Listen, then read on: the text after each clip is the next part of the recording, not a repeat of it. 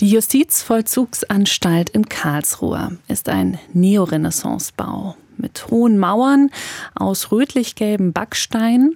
Und hinter diesen Mauern sitzen bis zu 134 Männern in Untersuchungshaft. Und einige von ihnen singen. Einmal die Woche im Gefängnischor der JVA. Der Karlsruher Kantor und Organist Ralf Hammer leitet ihn. Er will nicht für die Sänger sprechen, pauschal eine Aussage treffen, was der Chor im Haftalltag für sie bedeutet. Aber einzelne Feedbacks sind ihm in Erinnerung geblieben. Ich habe von Leuten gehört, dass es ein sehr wichtiger Termin in der Woche sein kann. Der schönste Satz, der mir einfällt, war der, dass ein Häftling einmal gesagt hat, es sei die einzige Stunde in der Woche, in der er sich als normalen Menschen behandelt fühle. Das ist ein extremer Satz, aber der hat sich mir eingebrannt. Das ist verständlich, ja. Was singen Sie für Musik? Wie sieht so eine Chorprobe bei Ihnen aus?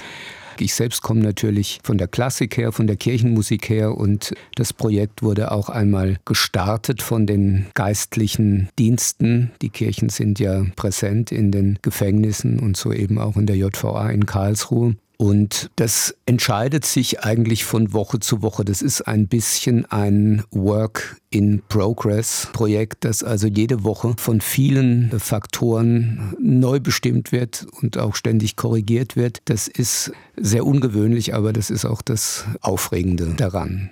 Es ist ja eine U-Haft-Situation. Das heißt, die Leute sind meistens nur drei, vier Monate, in Ausnahmefällen auch mal vielleicht ein Dreivierteljahr, ein Jahr da.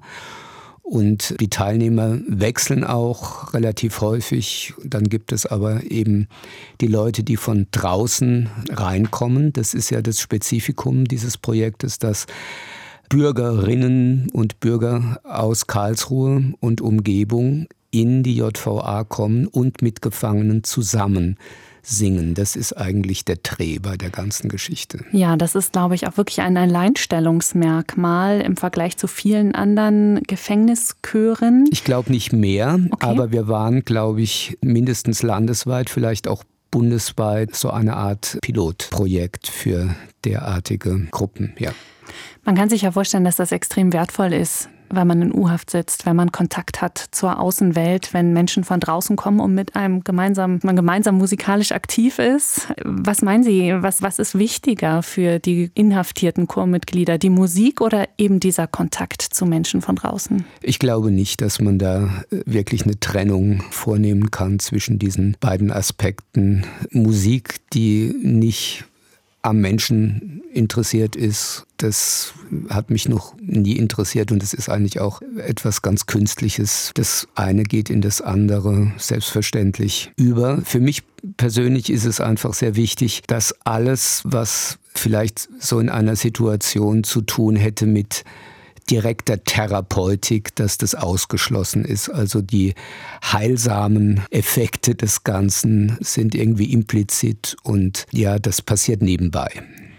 Aber das heißt, wenn Sie, wenn Sie sagen, Sie wissen gar nicht genau oder Sie, Sie reagieren dann spontan, was heißt das ganz konkret? Also Sie, dass Sie naja, dann das in heißt, der Situation besprechen oder entscheiden, naja, was Sie singen? Oder? Ja, also man muss einfach immer schauen, welche Leute hat man, welche Stimmen hat man und dann wähle ich mit einer gewissen Erfahrung, die ich über die Jahrzehnte auch gewonnen habe, aus, ob das dann ein Kanon ist, ob das ein Jazzstandard ist, ob das eine Choral ist, aus, ob das geistliche Musik ist, auch abhängig von der Stimmung, von der Jahreszeit von Wünschen natürlich auch. Und ja, je nachdem, ob die Leute Noten lesen können, ob die Leute keine Noten lesen, welche Sprachvoraussetzungen da sind. Wir singen also in Englisch, wenn es sein muss, auch mal auf Rumänisch. Wir singen Nationalhymnen, wir singen zweistimmig, dreistimmig. Wir haben auch Gregorianisch schon gesungen. Ja, also mir ist es sehr wichtig, dass da eine sehr große Bandbreite.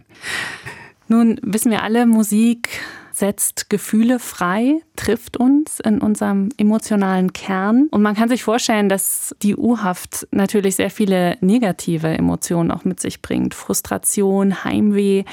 Haben Sie das schon erlebt, dass solche Gefühle sich dann auch mal Bahnen brechen in einer Chorprobe?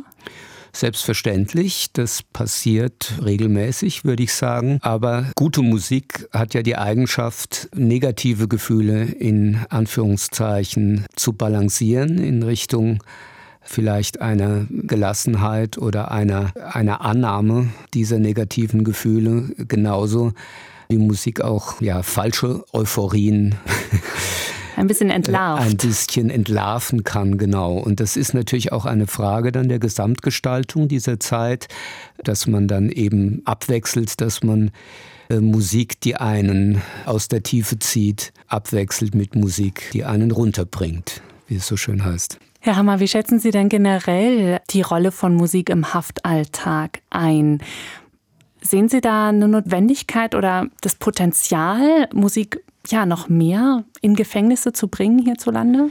Gut, ich habe persönlich immer davon geträumt, mal ein riesiges Projekt zu machen, auch mit Leuten in Strafhaft. Man hätte da sehr viel mehr Zeit und also so ein Traumbild von mir war, dass man also mal sehr viele Häftlinge aus Baden-Württemberg äh, über Jahre hinweg auf ein Niveau trainiert, dass sie zum Beispiel Weihnachtsoratorium von Bach singen können und dass es dann mal einen Hafturlaub gibt für drei Tage und dann möglicherweise mal ein riesiger Gefängnischor mit professioneller Begleitung, Weihnachtsoratorium von Bach in Stuttgart in der Stiftskirche singt und ringsrum gibt es also Polizeipräsenz und bewacht das Ganze. So, auf sowas hätte ich schon mal Lust. Also Musik hat natürlich einfach, wie wir das schon angesprochen haben, das Potenzial, Emotionen jeglicher Art nicht nur zu wecken, sondern auch äh, zu balancieren. Also ich glaube, große Musik balanciert Extreme und natürlich ist der Knast ein Ort der Extreme. Das soll also nicht verschwiegen werden. Es ist eine extreme Belastung für den einzelnen Menschen, der dort unter Umständen bis zu 23 Stunden alleine äh, auf der Zelle ist. Man darf in Baden-Württemberg, soweit mir bekannt ist, auch nur zweimal die Woche duschen. Das ist Fakt. Wenn man äh, nicht aufgrund irgendeiner speziellen Situation, dass man vielleicht Sport hat oder sonst irgendein Privileg genießt, wenn das dann nicht anders ist. Und in, in dieser extremen Situation ist es einfach sehr wichtig, mit Emotionen umzugehen, weil das wissen wir alle, wenn man diese Emotionen nicht in irgendeiner Weise bearbeitet, dann kann es für einen selbst und für die anderen auch mal gefährlich werden. Ralf Hammer leitet den Gefängnischor der Justizvollzugsanstalt Karlsruhe. Ich bedanke mich sehr für diese Einblicke in diese ganz besondere Arbeit, Herr Hammer. Danke für das Gespräch. Sehr gerne, vielen Dank.